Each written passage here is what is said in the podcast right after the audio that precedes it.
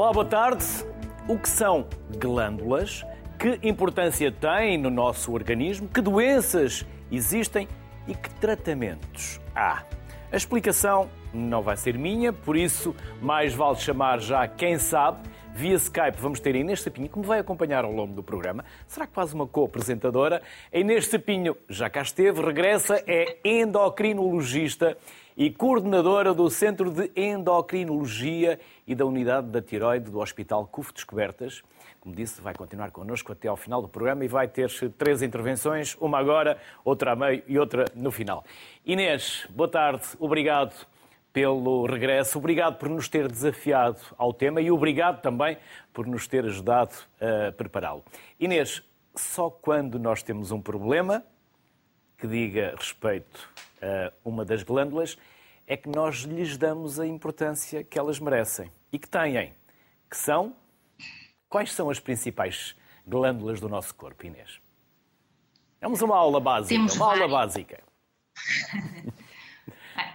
Olá, primeiro, Luísa, obrigada por terem aceito o, desafio, que para, para nós é muito importante uh, podermos falar da, das glândulas e destas doenças todas. Como vamos perceber ao longo do, deste, desta hora do programa, uh, há muitas doenças, umas são muito mais conhecidas do que outras, há outras doenças raras que gostávamos hoje também de falar um bocadinho. Uh, na verdade, há glândulas, há dois tipos de glândulas, as glândulas exócrinas e as glândulas endócrinas. As glândulas são, no fundo, órgãos que produzem uma substância que vai atuar uh, e vai ter uma função no nosso organismo.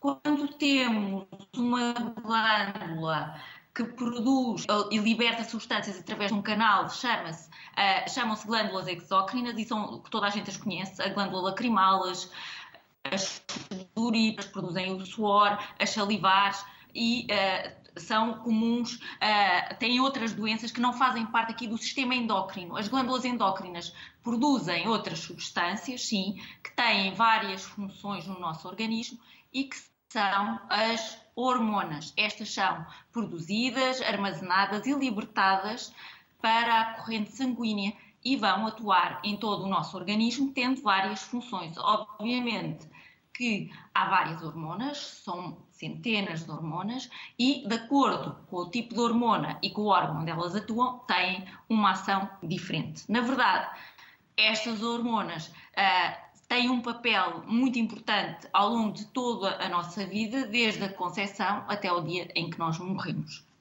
Existem várias doenças uh, provocadas quando há um desequilíbrio hormonal. Nós, de facto, já conhecemos muitas e, e ainda agora uh, foi o dia da luta contra a obesidade e falámos da obesidade, falamos de diabetes, que é uma das complicações, e outra doença do, do pâncreas, que é outra glândula, uh, e da tiroide, que é o mês da tiroide, maio é o mês da tiroide e este mês falámos muitas vezes das doenças da tiroide que afetam cerca de 10% da nossa população e uh, das quais são mais conhecidas as disfunções, o hipotiroidismo atinge uh, a maioria de, dos doentes e os nódulos da tiroide. A doença nodular, que pode, na grande maioria é benigna, mas também podemos ter um cancro da tiroide.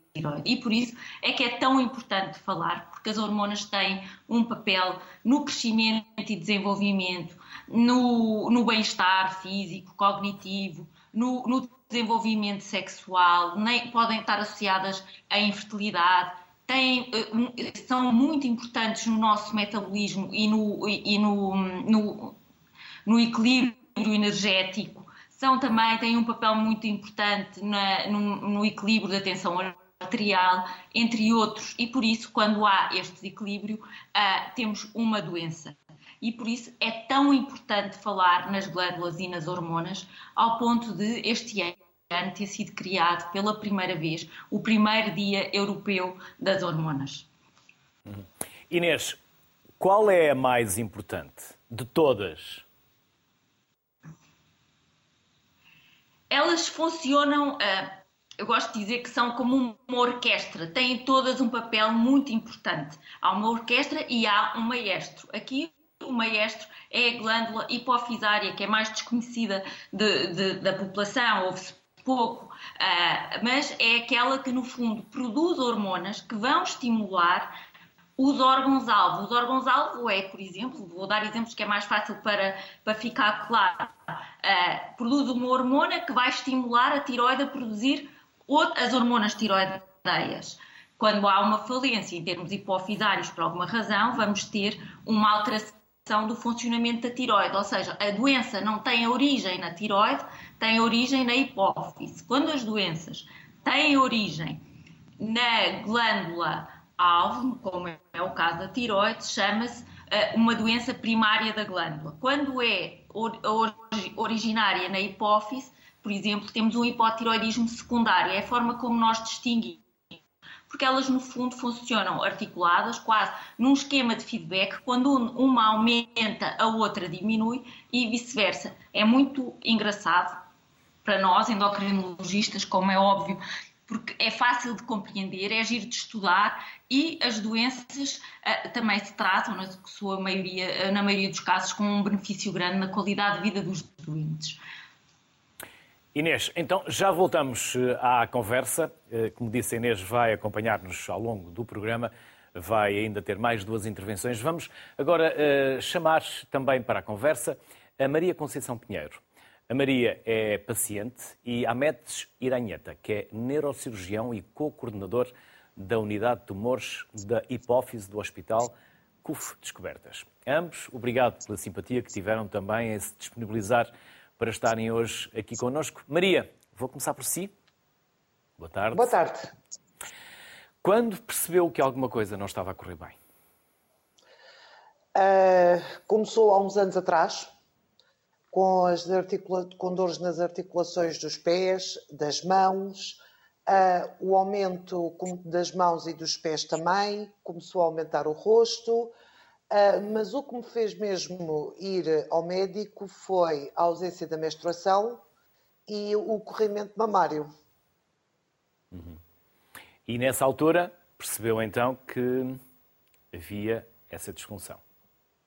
Não, nessa altura não percebi. Depois a ginecologista é que me pediu uma ressonância magnética, aí é que se depois viu que o problema estava na hipófise e depois aí fui em seguida para a doutora Inês, que depois aí percebi que havia essa disfunção e que depois me encaminhou para a doutora Ametes.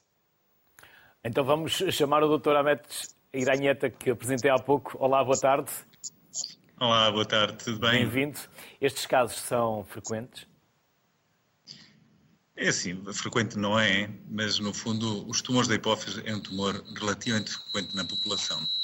Agora, eh, eh, em geral, eh, vamos dividir os tumores em vários tipos, aqueles que produzem hormonas, como é o caso da, da Conceição, e aqueles que não produzem hormonas, que em alguns casos nem descobrimos e só descobrem na altura da morte, na autópsia ou por ressonância, são feitas eh, por acaso, por outro motivo, e são descobertos os tumores. Agora, aqueles que vamos ter que tratar... Doutor Ametes, vamos fazer o seguinte. Uh, aqui não é uma glândula que não está a funcionar bem, é apenas e só a nossa comunicação que não está a fluir nas melhores condições. Talvez tenha um som de retorno que uh, dá um feedback e depois acabamos por uh, não o conseguir compreender. Por isso, se me permite, eu vou voltar à Maria e já vamos tentar resolver essa situação com, com, com a sua escuta ou com a, com a, com a forma como vamos estabelecer a nossa comunicação nos próximos minutos. Maria, e depois, como foi o processo, como foram as terapias, como foi o seu dia a dia? Em, em suma, o que é que isso impactou na sua vida? Uh, primeiro uh, foi aquele impacto de descobrir que havia um tumor na hipófise. Nunca tinha ouvido falar sequer, uh, não havia casos fa na família, não havia nada. E esse foi o primeiro impacto. Depois de conversar com a doutora Inês, uh, descobrir que havia uma qualidade de vida, porque já ia diminuir o aumento, o inchaço dos pés, das mãos, do rosto, porque estes sintomas todos foram graduais durante os anos, não, não apareceu de repente, ia mudando de dia para dia, pronto. Uh, depois foi tudo muito rápido, entre falar com a, consulta com a doutora Inês e passar para a consulta do doutor Ahmed, que foi de uma disponibilidade incrível, e depois passou para a cirurgia. Uhum. Doutor Ahmed, é a Metes Iranheta, como apresentei há pouco, já nos consegue, consegue ouvir bem? Será que nós também o vamos Eu ouço conseguir bem, ouvir? não sei se vocês Sim. me ouvem bem. Agora julgo que sim, agora julgo que sim. Interrompemos eh, o seu raciocínio, se o quiser retomar do início, agradecemos. Sim, não, eu estava a ouvir a Dona Conceição, que é um gosto, é um gosto ouvi-la. Não, estava-me a perguntar a questão da, da, frequência do tipo de tumores e que se é muito frequente que a gente trate tumores da hipófise. Eu estava a dizer que, no fundo, e, e alguns trabalhos feitos, uh, o diagnóstico de tumores da hipófise, quando é feito ou nas autópsias ou nas ressonâncias, é relativamente frequente. Uh, Pensa-se que um em cada cinco pode ter um tumor hipofisário. A questão é aqueles que devem ser tratados e aqueles que não. E há uns que produzem hormonas e uns que não produzem hormonas. No caso da Dona Conceição, produzia hormona de crescimento e, portanto, isto foi mudando o corpo dela e não só, não é só a imagem que tem, senão temos o risco também a atingir o coração, os ossos, etc, etc, etc. E devem ser tratados. E, e aí, pronto, o que interessa é ter um, um grupo de pessoas dedicada a este tipo de patologia e que consiga obter os melhores resultados possíveis, não é? Dentro de, a gente tem, nem sempre temos sucesso, mas uh, uh, tentamos, tentamos pelo melhor. Por isso as equipas são multidisciplinares, não é?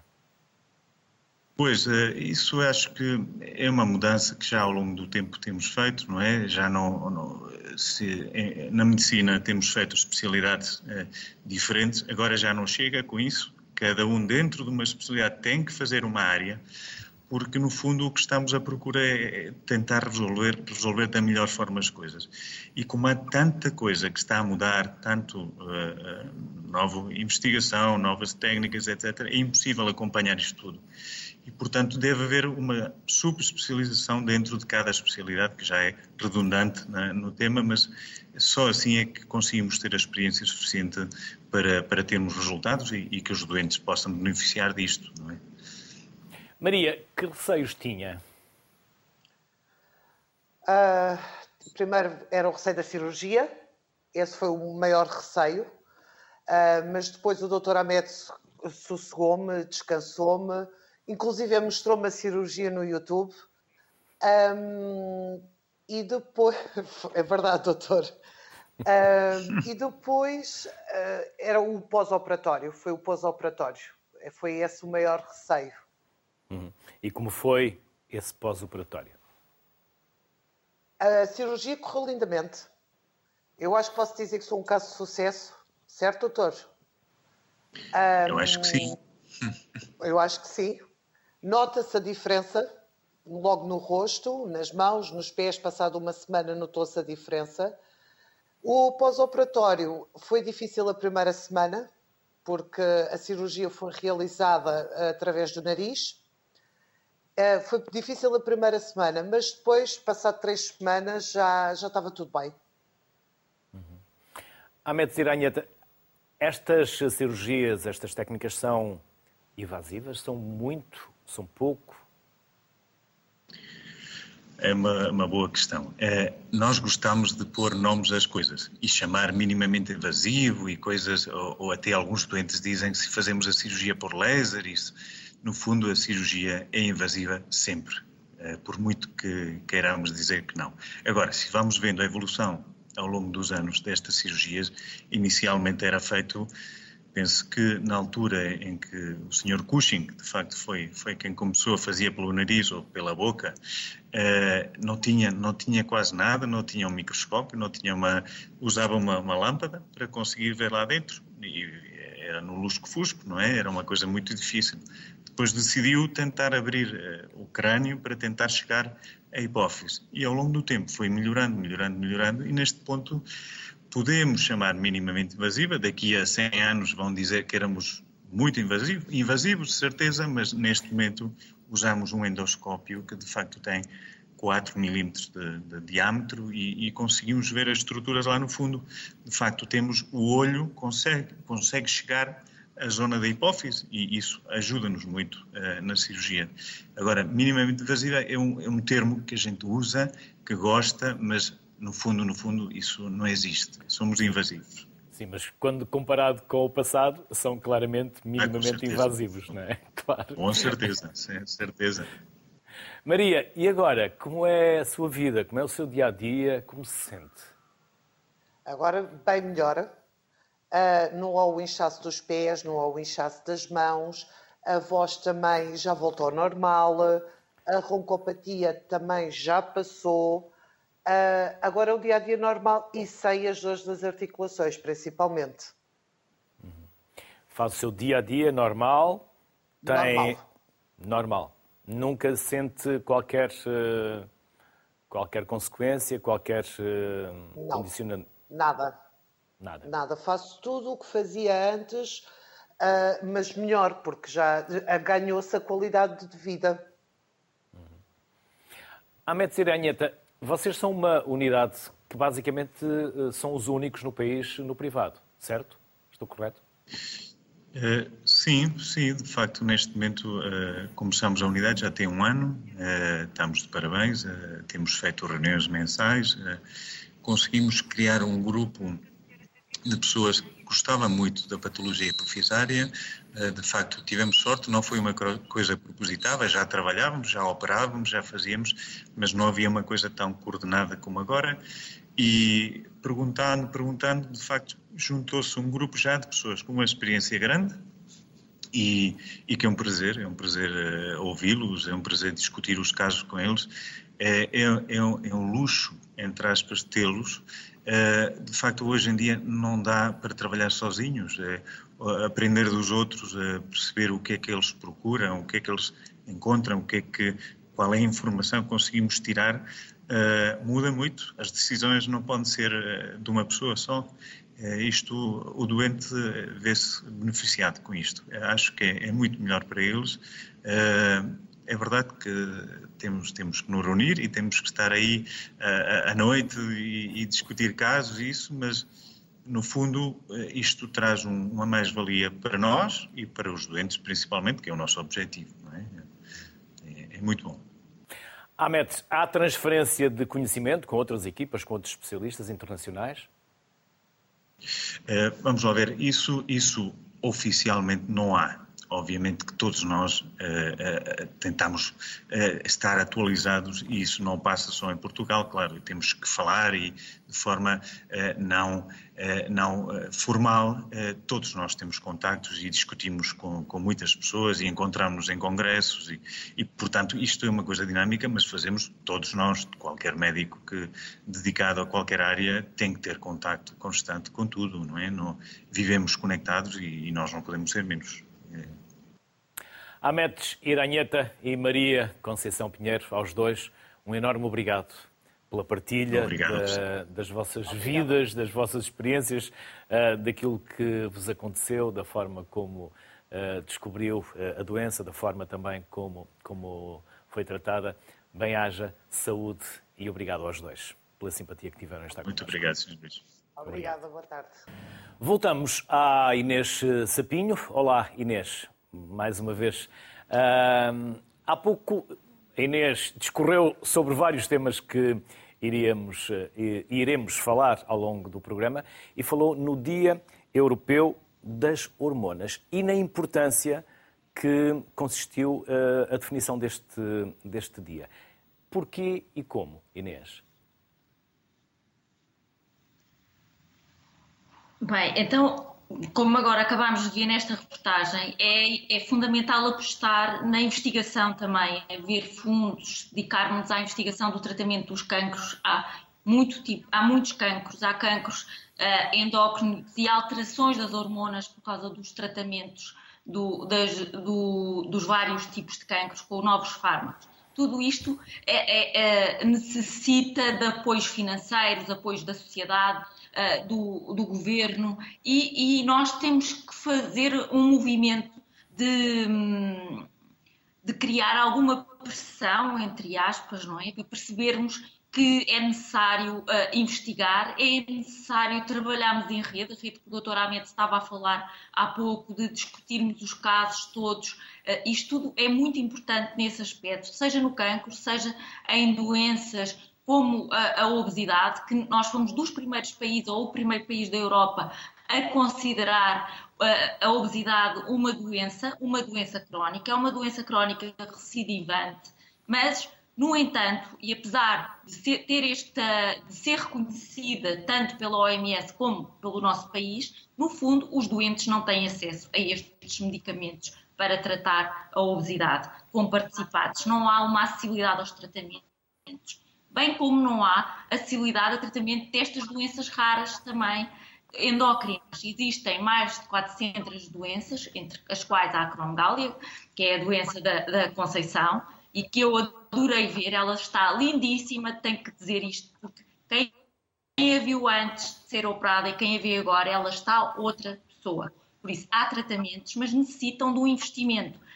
Tem que continuar a haver investigação. E este dia das hormonas é muito importante para lembrar isto, para criar esta, estes movimentos de pressão, para estarmos aqui hoje e podermos falar disto, passar a mensagem à, à nossa população e haver mudanças. Os, eu, eu, queria uh, dar, uh, se me permitires, uh, em relação, ao, por exemplo, aos tratamentos das doenças raras, e, e esta não é, é, as endócrinas não são as únicas que passam por isto, mas em relação, por exemplo, a doentes como a Conceição, que podem vir a precisar de tratamentos diferentes para além da cirurgia, como um complemento, e que são medicamentos que ficam na ordem dos milhares e milhares de euros mês, um médico que está a trabalhar num hospital privado não pode prescrever. Não é o problema para o médico, o problema é para o doente que não teve acesso ao Serviço Nacional de Saúde, que, que escolheu uma equipa. Como vemos, a, Conceição está muito satisfeita porque teve realmente o apoio de uma equipa multidisciplinar e com quem está satisfeita, que gosta do seu resultado e sente-se apoiada e viu um resultado de sucesso. E agora, se ela precisar, por alguma razão, porque estes, é, é como o Dr. Ahmed, por vezes não se consegue tirar todas as células, pode haver alguma invasão e a doente, a Conceição, como outros doentes, têm que ser encaminhados para o Serviço Nacional de Saúde, com as listas de espera, com mais tempo de complicações e com um custo socioeconómico para todos nós muito elevado. Eu penso que este, isto tem que mudar também e é, e é neste sentido que estes dias também são importantes para podermos falar destas coisas para trazer o assunto ao campo mediático, para nos pôr a discutir, para nos dar mais conhecimento, mais literacia e também para levar a mais investimento, mais investigação. Há investigação suficiente, Inês? Nesta, nesta matéria? Há muita, campo. mas como nós sabemos, no nosso país a investigação vive de bolsa em bolsa, concurso em concurso, e de vez em quando é irónico quando nós percebemos o, o, o trabalho que está com um pequeno valor de bolsa que eles têm, comparativamente, e quem sabe, e está dentro do assunto, com valores que se vêem lá fora e para distribuir por anos de investigação por eh, vários elementos, vários profissionais nas várias áreas, pelo material, é muito complicado e desmotivante. E o que nós vemos, para além de, de vermos imensas uh, uh, pessoas de, de, altamente capazes e válidas e uh, super inteligentes e trabalhadores a irem embora, também vemos as pessoas a mudar de áreas. Eu, eu, eu, sigo, tenho outras doentes que estavam na investigação e que mudaram para consultoras e estão a trabalhar trabalhar numa área completamente diferente, só que como são pessoas que com um raciocínio de resolução de problemas acabam por ser, do ponto de vista de, de outras empresas, muito interessantes para serem, para estarem a trabalhar nessas áreas. É uma pena muito grande. Inês Sapinho, já voltamos à conversa, porque agora vamos chamar mais duas convidadas. Para já a Catarina Matos, que é endocrinologista, e depois a Maria Nobre, que é paciente. Começo pela Catarina Matos. Olá, Catarina. Olá, Luís, boa tarde. Boa tarde, antes de Queria mais. agradecer. Não tem que agradecer. Nós é que agradecemos a sua disponibilidade, porque é também a nossa responsabilidade enquanto sociedade civil. Catarina, vamos eh, saber e conhecer a glândula suprarrenal, o que é, qual é a função, uh, o que faz ao nosso corpo. Também uma aula prática para totós, como se costuma dizer. A glândula suprarrenal, ou melhor dizendo, as glândulas suprarrenais, porque são duas, elas uh, são duas glândulas muito pequeninas que se encontram em cima dos rins e por isso é que se chamam suprarrenais. Uh, elas são pouco conhecidas da maioria das pessoas, muitas pessoas confundem-nas com o próprio rim, apesar do seu funcionamento não estar relacionado diretamente com o rim, uh, o nome vem mesmo só da localização. Elas são responsáveis pela produção de diferentes hormonas, hormonas essas que são importantes para o controle do nosso sistema imunitário, do nosso metabolismo, da tensão arterial, por exemplo, o excesso de produção de algumas hormonas uh, da suprarrenal pode levar a situações de hipertensão arterial, que pode ser curável quando a doença da suprarrenal uh, é tratada. Uhum. É, e esta é, são, estas são sim as principais características destas, destas glândulas. Catarina, vamos eh, chamar a Maria Nobre. Olá, Maria. Maria Nobre. Consegue ouvir? Sim. Sim? Com algumas dificuldades, mas uh, julgo que sim. sim. Maria, Boa, bem. consegue ouvir-nos bem? Como está? Consigo, consigo. Maria, saudável, duas gravidezes e depois? O que aconteceu? E depois? E depois tive uma gravidez que, que, se não tivesse existido, possivelmente hoje não estaria cá a conversar consigo. Um, Tive, portanto, como, como disse e bem, tive duas gravidezes saudáveis sem problemas, aliás, eu sempre fui saudável também. Um, até que, um pouco antes de engravidar, comecei a sentir umas dores de cabeça muito intensas um, quando fazia o menor esforço, o menor esforço subir umas escadas, dar uma corrida para o autocarro, um, dar uma corrida também no supermercado, etc., subir a rua da minha casa, expulsava uma dor de cabeça muito intensa, muito incapacitante, pulsante, que acabava por durar por vezes horas. E, e, e nessa altura procurei, primeiro fiz um, um TAC para perceber o que é que seria, se seria relacionado com rinite, etc., com sinusite, perdão. Uh, quando percebi que estava tudo bem, procurei consulta de neurologia.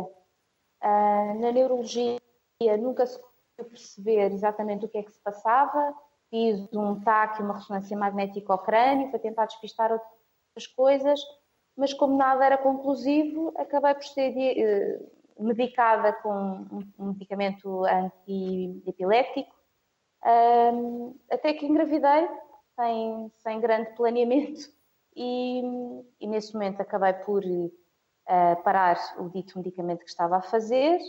Um, Tive uma gravidez atribulada desde o início, dois descolamentos de placenta que me obrigaram a repouso, uh, diabetes estacional uh, logo no, no início da, da, gravidez, até que chegamos a meio da gravidez e, e, percebo que o meu corpo não está a funcionar bem, está ali a entrar em curto-circuito e percebo que estou a ter crises hipertensivas um, ao mínimo esforço. Lá está, uma vez mais. Um, obviamente que, que, estava a ser acompanhada, já estava a ser acompanhada em medicina interna e, em, e pela minha obstetra. Um, tentámos, tentámos despistar o máximo de situações possível, quer através de análise, quer através de eletrocardiogramas, ecocardíacas, etc. Um, até que a dada altura, a doutora Augusta Borges, que eu mando um beijinho, disse, vamos fazer estas análises. Eu perguntei o que é. Então é para despistar se é hipertensão endócrina, mas se Deus quiser não há de ser nada disso.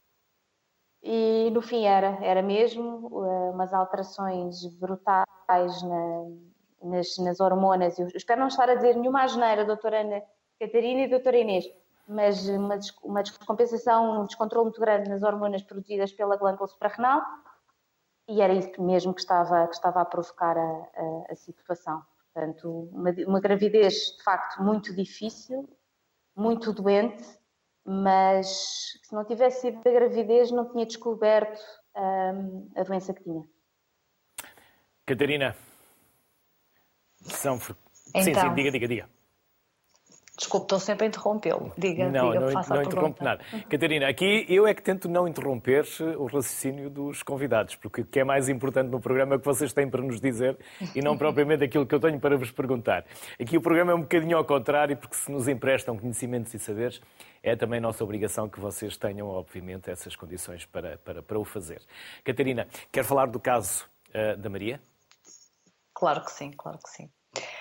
Uh, as glândulas suprarrenais uh, às vezes desenvolvem nódulos e esses nódulos podem ser benignos ou malignos. Felizmente a maioria deles são benignos, mas sendo benignos, podem produzir hormonas e podem produzir diferentes hormonas e, consoante a hormona que é produzida, provocam um síndrome específico uh, e há vários. O, o que a Maria tinha era um tumor secretor de adrenalina e noradrenalina, que é o chamado feocromocitoma, que foi diagnosticado às 37 semanas de gravidez. Portanto, eu nunca mais me esqueço da quinta-feira de manhã em que a Maria me entra pelo gabinete dentro, grávida de 37 semanas, e me apresenta umas análises em que eu não tive a menor dúvida do que se estava a passar. E pedi uma ressonância magnética e foi detectado um tumor da suprarrenal que teria uns 5, 6 centímetros. É importante uh, o caso da Maria, porque é importante mostrar que as doenças são raras, mas que elas existem. E é, é importante perceber o que a Maria passou para chegar aos 30, às 37 semanas de gravidez para ter um diagnóstico que poderia ter sido feito antes. Felizmente, tudo correu bem. O feocromocitoma, ao produzir excesso de adrenalina e noradrenalina, ativa o sistema nervoso simpático e provoca nomeadamente hipertensão arterial, que pode ser constante ou pode ser por picos, dores de cabeça intensas, tremores, aumento da frequência cardíaca, pode levar a arritmias e pode levar à morte de causa cardiovascular por esse motivo. Uh, o principal tratamento é cirúrgico, é remover cirurgicamente o tumor. Mas é necessário impedir a ação da adrenalina e da noradrenalina uh, no corpo da pessoa, portanto, antes de ir lá tentar manipular e retirar o tumor, porque senão vamos levar a uma descarga dessas hormonas e a pessoa pode morrer no, na cirurgia. E então, na Maria, nós tínhamos uma grávida de 37 semanas, portanto, uma grávida de termo, com um diagnóstico de feocromocitoma, um, que não tinha feito a medicação que nós habitualmente fazemos, cerca de 10 a 15 dias uh, antes da cirurgia, de modo a, de uma, de uma forma segura, podermos operar os doentes e, sabia, e sabíamos que ela ia entrar em trabalho de parto mais cedo ou mais tarde, uh, ia estar numa situação de stress. Uh, independentemente do tipo de parto, podia ser desencadeada uma crise adrenérgica que a poria uh, em risco de vida eu, eu, e a doutora Inês seguimos a Maria, discutimos muito o caso e uh, discutimos o caso com uma equipa multidisciplinar e foi graças a uma equipa multidisciplinar de endocrinologistas, obstetras, intensivistas, anestesistas e cirurgiões que tudo correu bem e que a Maria está aqui para contar e que a sua filha também está, está aqui, não está connosco uh, uh, no programa, mas com certeza que foi, que foi uma grande vitória. Um, conseguimos medicar a Maria, uh, conseguiu-se fazer o parto de uma forma segura uh, e passado umas semanas do parto a Maria foi operada e o feocromocitoma foi uh, retirado e ela está aqui para contar. Maria, então vamos, vamos ouvir como foi essa fase da medicação, do parto e depois da operação. Que medos teve, que receios? Confiava, obviamente, e acredito que sim, na equipa que, que a estava a tratar, mas como viveu estes, estas semanas? Bom, confio e, e confiei imenso e estou uh, eternamente grata, de facto, à equipa que, que, que, me salvou, permitiu que, que, tudo isto corresse bem, desde a doutora Inês e a doutora Catarina, a doutora Carla minha obstetra, a doutora Augusta, anestesista, cirurgião, etc. Foi tudo extraordinário. Um, estes dias foram vividos com muita ansiedade porque eu já vinha sentido uh, os sintomas há, há, algum tempo sem conseguir explicar exatamente o que é que estava a acontecer. Eu não conseguia fazer nada em minha casa, não conseguia dar apoio aos meus filhos, não conseguia tomar banho porque até isso disputava uma, um pico hipertensivo muito elevado e, portanto, o ter chegado finalmente a um, a, um, a um, diagnóstico foi um misto de alívio, mas por outro lado, o que é que aí vem? Porque eu sei que estou a chegar ao fim da gravidez, uh, estou em risco eu, está em risco a minha filha, e, e portanto, o que é que vai sair daqui? No dia em que fiquei internada, estava ainda mais confusa, porque meu filho fazia anos no dia a seguir, tivemos direito a festa de anos no quarto do, do, do hospital e tudo foi assim uma, uns dias meio, meio loucos na verdade, uh, quando comecei a fazer a medicação, comecei também a sentir no corpo os efeitos da medicação, sentia umas palpitações, etc. A, a tensão não havia maneira de controlar, continuava completamente histérica e do ponto de vista das emoções, de facto, ter chegado, o dia que percebi que estava a entrar em trabalho de parto, um, eu estava apavorada, mas não era quem estava mais apavorada. Eu percebi que a minha família, o meu marido, foi, enfim, incansável, a minha mãe, o meu melhor amigo, um, estavam em pânico, choravam baba e uh, estavam nervosíssimos com, com a situação porque sabiam da gravidade da, e da da dificuldade que poderia ser a cesariana. Um, e, e, o que é facto é que acabou por correr tudo bem. Acho que ainda houve ali uma complicação qualquer durante a cesariana, não percebi muito bem, mas também não vale a pena saber. Uh, o que é facto é que senti mais nervosa até para a cirurgia em si. Uh, tinha medo, muito medo de não acordar uh, para os meus filhos. E, é, os dias foram entre o parto, depois houve um período muito grande entre o parto e a, e a cirurgia em que eu estive internada no hospital e esses dias foram muito frustrantes porque eu continuava a fazer medicação e não havia maneira de controlar o tumor. eu não conseguia fazer nada com a minha filha ah, porque primeiro tivemos separadas porque eu nos cuidados intensivos, ela nos cuidados intensivos também. Uh, depois, quando ela veio para o pé de mim e fomos para a enfermaria, eu não conseguia fazer nada, não conseguia pegar nela ao colo. Foi assim um, um misto muito grande de, de, de, emoções, a frustração por um lado. Um, foi, foi, foram períodos muito nervoso, um período muito nervoso, mas a verdade é que acalmou tudo no dia da cirurgia. Fui operada no dia 12 de maio uh, saí da operação novamente para os cuidados intensivos e consegui acalmar muito, porque eu, como sou também uma pessoa de muita fé, uh, estar nos cuidados intensivos a ver a posição das velas foi, foi algo que me trouxe muita tranquilidade. E, e, pronto, e cá estou, porque entretanto lá, a cirurgia quase que foi mágica, não é? Foi, foi mágica mesmo, porque tiraram-me o tumor, tiraram-me toda a hipertensão, tiraram-me todos os constrangimentos e as limitações que eu tinha, que eu estava, que eu vinha, tinha vindo a ter desde há uns meses e finalmente estava bem. Eh, isso foi um alívio muito grande, apesar de ter estado muito nervosa nos tempos antes. E Catarina... hoje continuo muito grata porque tive de facto uma equipa extraordinária a acompanhar-me, tive uma família, amigos, colegas de trabalho, foram todos extraordinários comigo mas sobretudo aquilo que eu digo é que tenho uma história muito feliz porque tenho uma filha que literalmente me salvou a vida. E isso é de uma gratidão enorme. Catarina, é por isto que é necessário fazer uma ponte com o doente, com o paciente. É verdade. É muito importante saber ouvir uh, e estar alerta para estas doenças mais raras. E por isso é que nós estamos aqui hoje também, não é?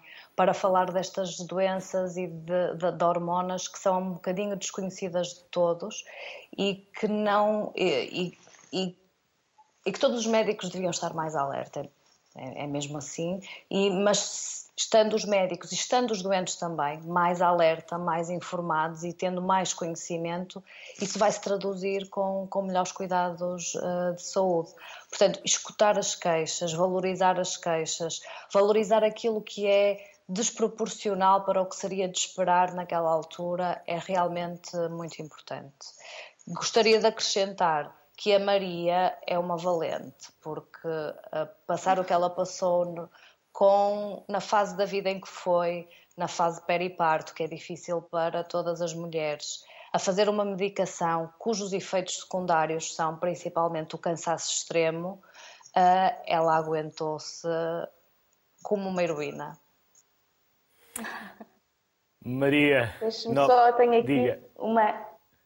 Diga, diga. só para reforçar aquilo que dizia há pouco a doutora Catarina, a importância de facto de conhecer o, o, o doente, eu, eu não posso deixar de dizer, eu quando fui acompanhada em neurologia, o médico que me acompanhou na altura não fazia ideia não, nada do meu histórico, não me conhecia, a única coisa que pôde avaliar e com toda a legitimidade foi as queixas que eu trazia, as análises que fiz, os exames que fiz, etc. E que estava tudo bem. De facto, aqui o, o, que eu também acho que fez muita diferença no, no, caso e para o sucesso da minha situação foi o facto de eu ter tido duas gravidezes saudáveis em que fui acompanhada por uma médica quando eu chego à terceira gravidez, ela conhece-me inteiramente.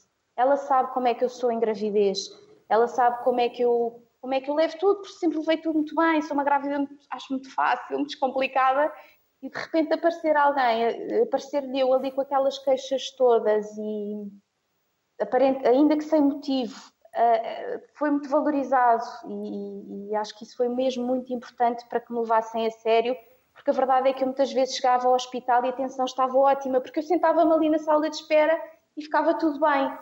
E, e, e a avaliação, que poderia ser perfeitamente inconclusível, eu, eu acho que foi muito para isso foi muito importante, de facto, eu ter uma médica que me conhecia muito bem.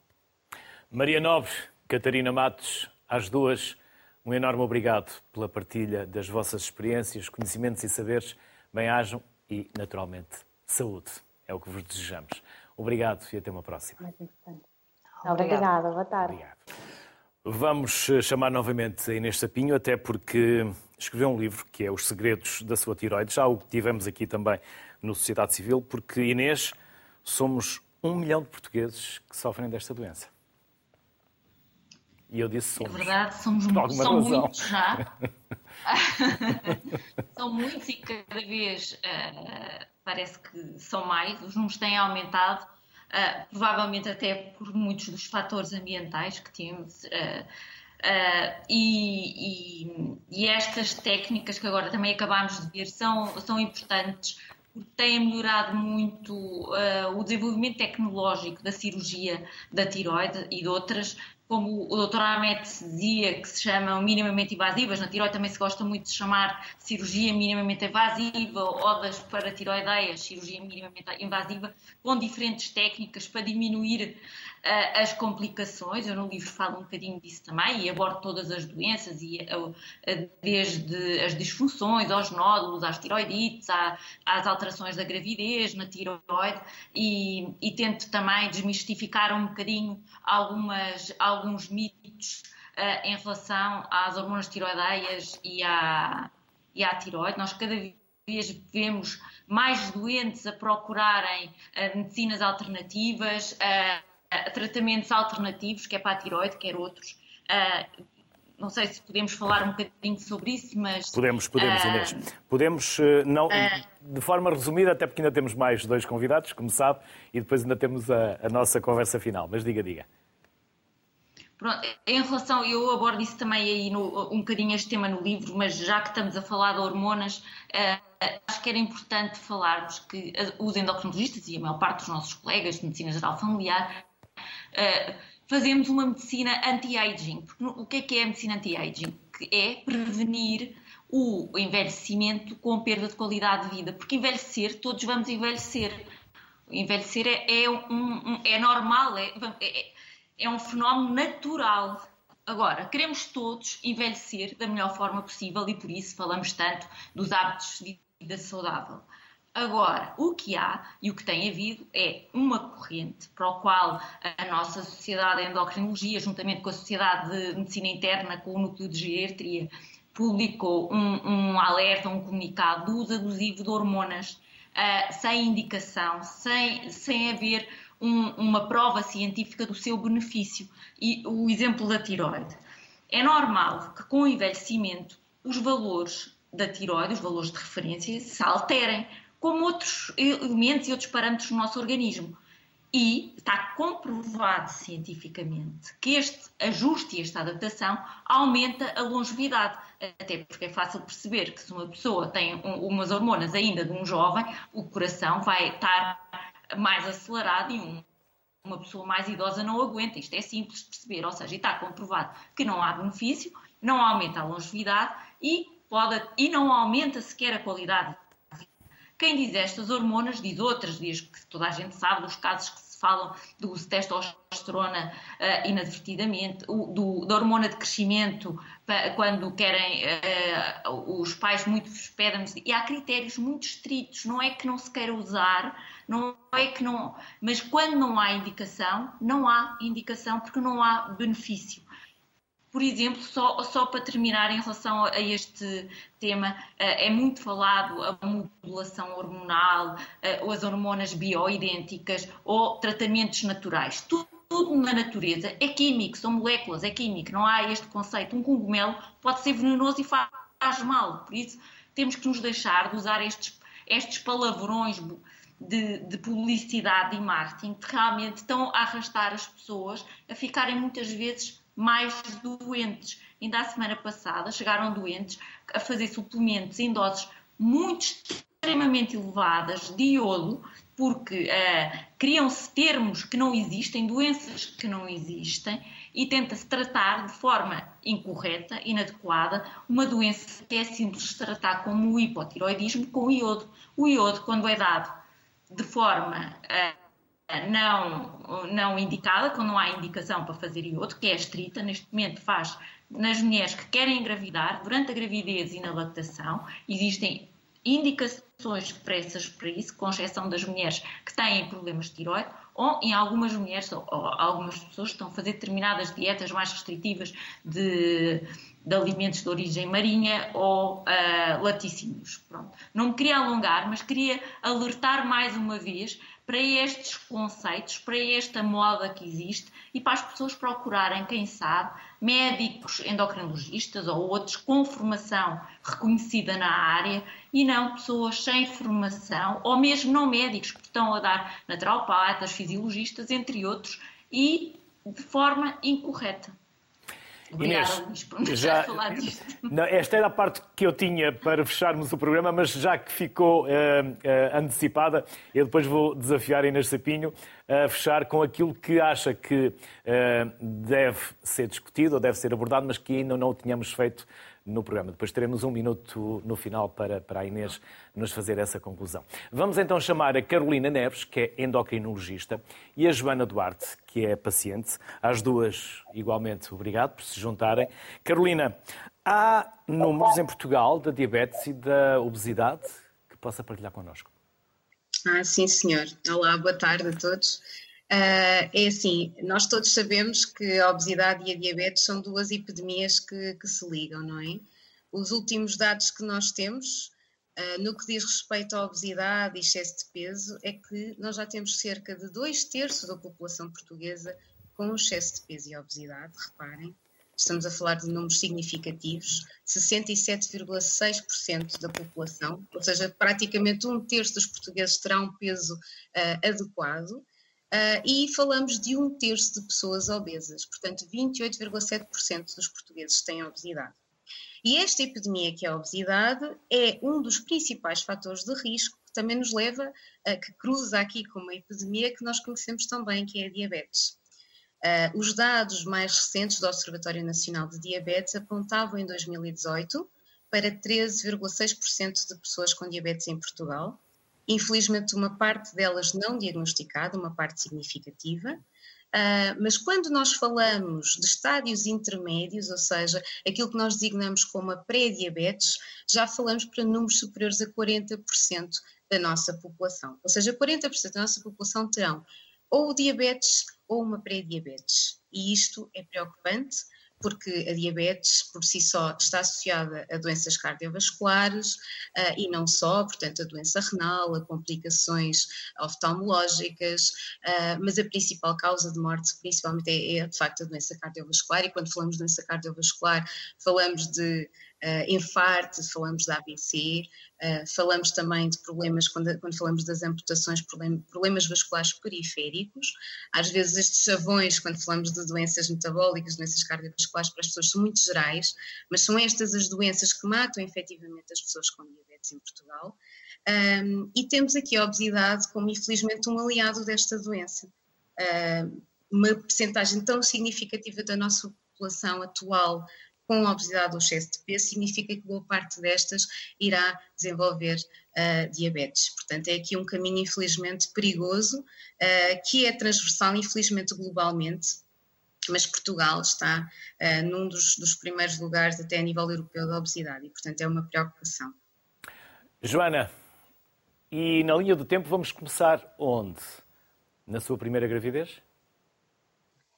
Olá, boa, boa tarde a todos. Uh, efetivamente, nesta linha do tempo que é a minha vida, antes da gravidez, eu tive uh, algumas oscilações de peso. Portanto, uh, o peso, o aumento e a perda de peso para mim era uma questão. E com a gravidez, sendo uma gravidez gemelar numa mulher de 35 anos, fez com que eu aumentasse de peso de forma muito drástica, não é? De, assim, de, de, de repente eu fiquei muito, muito maior.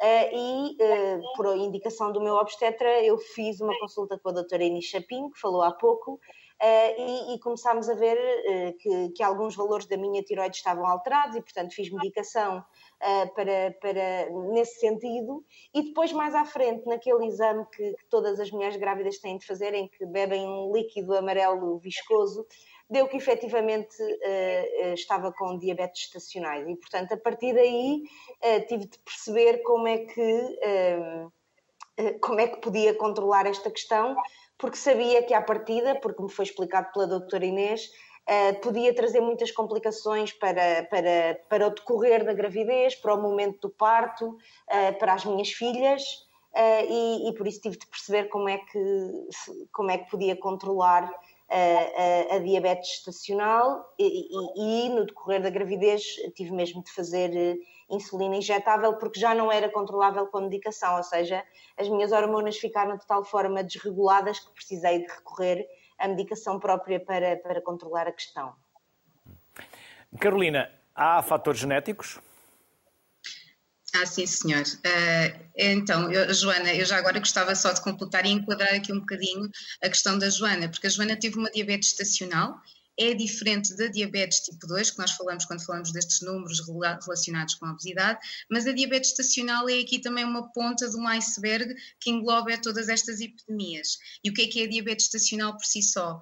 Foi, foi o diagnóstico da Joana. É uma diabetes, é uma, é uma situação em que há uma intolerância à glicose, que é diagnosticada pela primeira vez uh, durante a gravidez. Portanto, isto foi o diagnóstico da Joana.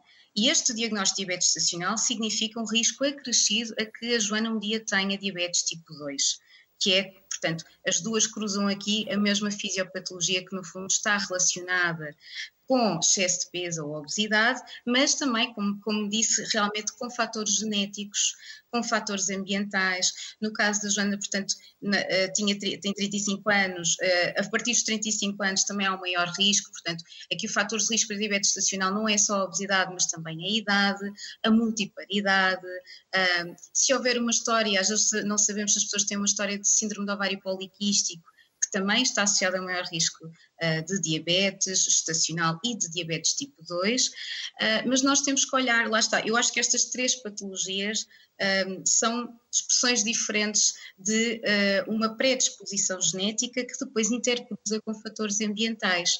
Fatores estes que são a nossa dieta e alimentação, que são o sedentarismo que hoje assistimos, mas nós não podemos também, todos nós, nem profissionais de saúde, nem a sociedade, olhar para todas estas doenças como se fossem uh, doenças em que temos que culpabilizar as pessoas. As pessoas não têm uh, necessariamente uh, que ter, ser todas iguais e nem todas têm a mesma facilidade em conseguir perder peso ou, ou manter um peso saudável. As pessoas são de facto diferentes. Todas as pessoas com diabetes, com obesidade, com excesso de peso são diferentes e necessitam de abordagens específicas, individualizadas, porque existe um forte fator genético aqui provavelmente associado muitas das pessoas com, com, história familiar de diabetes ou uma história de diabetes estacional uh, terão realmente maior risco que isto lhes aconteça. Uh, e, portanto, nós devemos já delinear aqui um caminho mais cuidado, uh, nomeadamente um plano, um plano também de dieta e de exercício físico, para evitar que estas doenças se manifestem. Portanto, há aqui um conjunto de fatores que contribuem e acho que também é responsabilidade nossa uh, lutarmos um bocadinho contra alguns estigmas que vão surgindo e que também afetam os nossos doentes. Eu não sei uh, se a Joana sente isto, mas muitos dos meus doentes com obesidade, com excesso de peso, vêm sempre à consulta com aquele sentimento de culpa, ah, eu sei que eu não faço as coisas bem, uh, ou outros, eu sei que eu faço, mas eu não consigo, fico frustrado e depois desisto. ter uma dieta saudável às vezes é exigente. E a verdade é que, de facto, há um fator genético muitas vezes.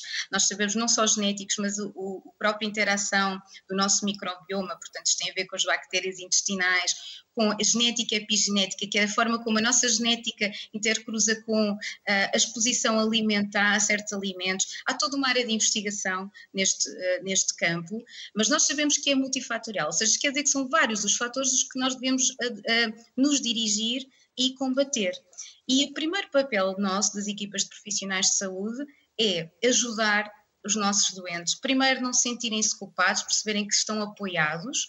Isto não quer dizer que não, a desresponsabilização no cuidado uh, de, que devem ter com a dieta ou, e também com o exercício físico, mas nós temos que ajudá-los a que mudanças sejam consistentes e que propiciem realmente uma vida saudável, porque uma vida saudável não é muitas vezes aquilo que nós, por exemplo, assistimos, que são as dietas muito restritivas, uma perda de peso muito rápida que nos satisfaz no imediato, mas depois vai propiciar aumentos de peso mais à frente, muito mais significativos, aquilo que nós chamamos o yo-yo.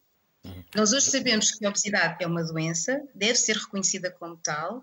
As pessoas, como a doutora Inês também já disse, portanto, as pessoas merecem um tratamento individualizado por equipas especializadas um, e multidisciplinares. E não podemos, em Portugal, embora reconheçamos a obesidade como uma doença, infelizmente, uh, uh, apenas o tratamento cirúrgico é comparticipado embora já haja evidência científica de fármacos que são eficazes na ajuda de perda de peso, estes fármacos não são comparticipados para a perda de peso. Eh, e, portanto, aqui é um caminho que nós realmente eh, devemos lutar para melhorar. Portanto, não podemos perceber que só quando a pessoa precisa de uma cirurgia metabólica, portanto, nos casos de, de diabetes e, um, e, obesidade, ou de uma obesidade, uma cirurgia bariátrica, aí sim o Estado compartilha e o acesso mesmo assim é difícil.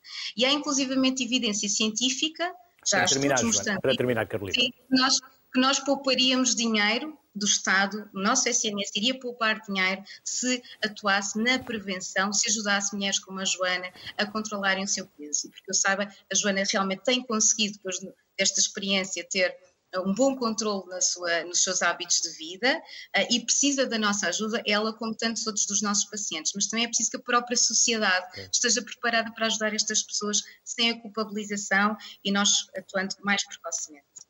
Joana, houve sentimento de culpa e quais são uh, os seus cuidados atuais?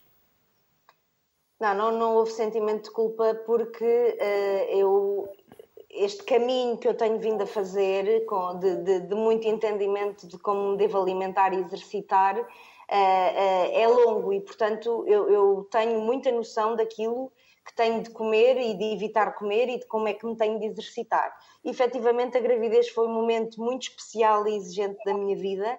Uh, foi uma gravidez muito dura, foi uma gravidez gemelar, como eu disse há pouco, portanto, eu estava, estive grávida de duas meninas muito grandes e fisicamente foi muito exigente para mim e acho que o meu corpo efetivamente se ressentiu muito, muito de todos estes uh, processos pelo qual estava a passar. Não houve sentimento de culpa, precisamente porque já havia um, um, um trabalho feito, mas acredito que seja muito fácil uh, entendermos que um, ehm, a gravidez, uh, a imagem, o corpo, a transformação que o corpo de uma mulher passa, muitas vezes é carregado de culpa, porque nos é exigido que sejamos perfeitas a toda a hora, não é? Porque somos a toda a hora uh, confrontadas com imagens de pós-parto absolutamente idílicas.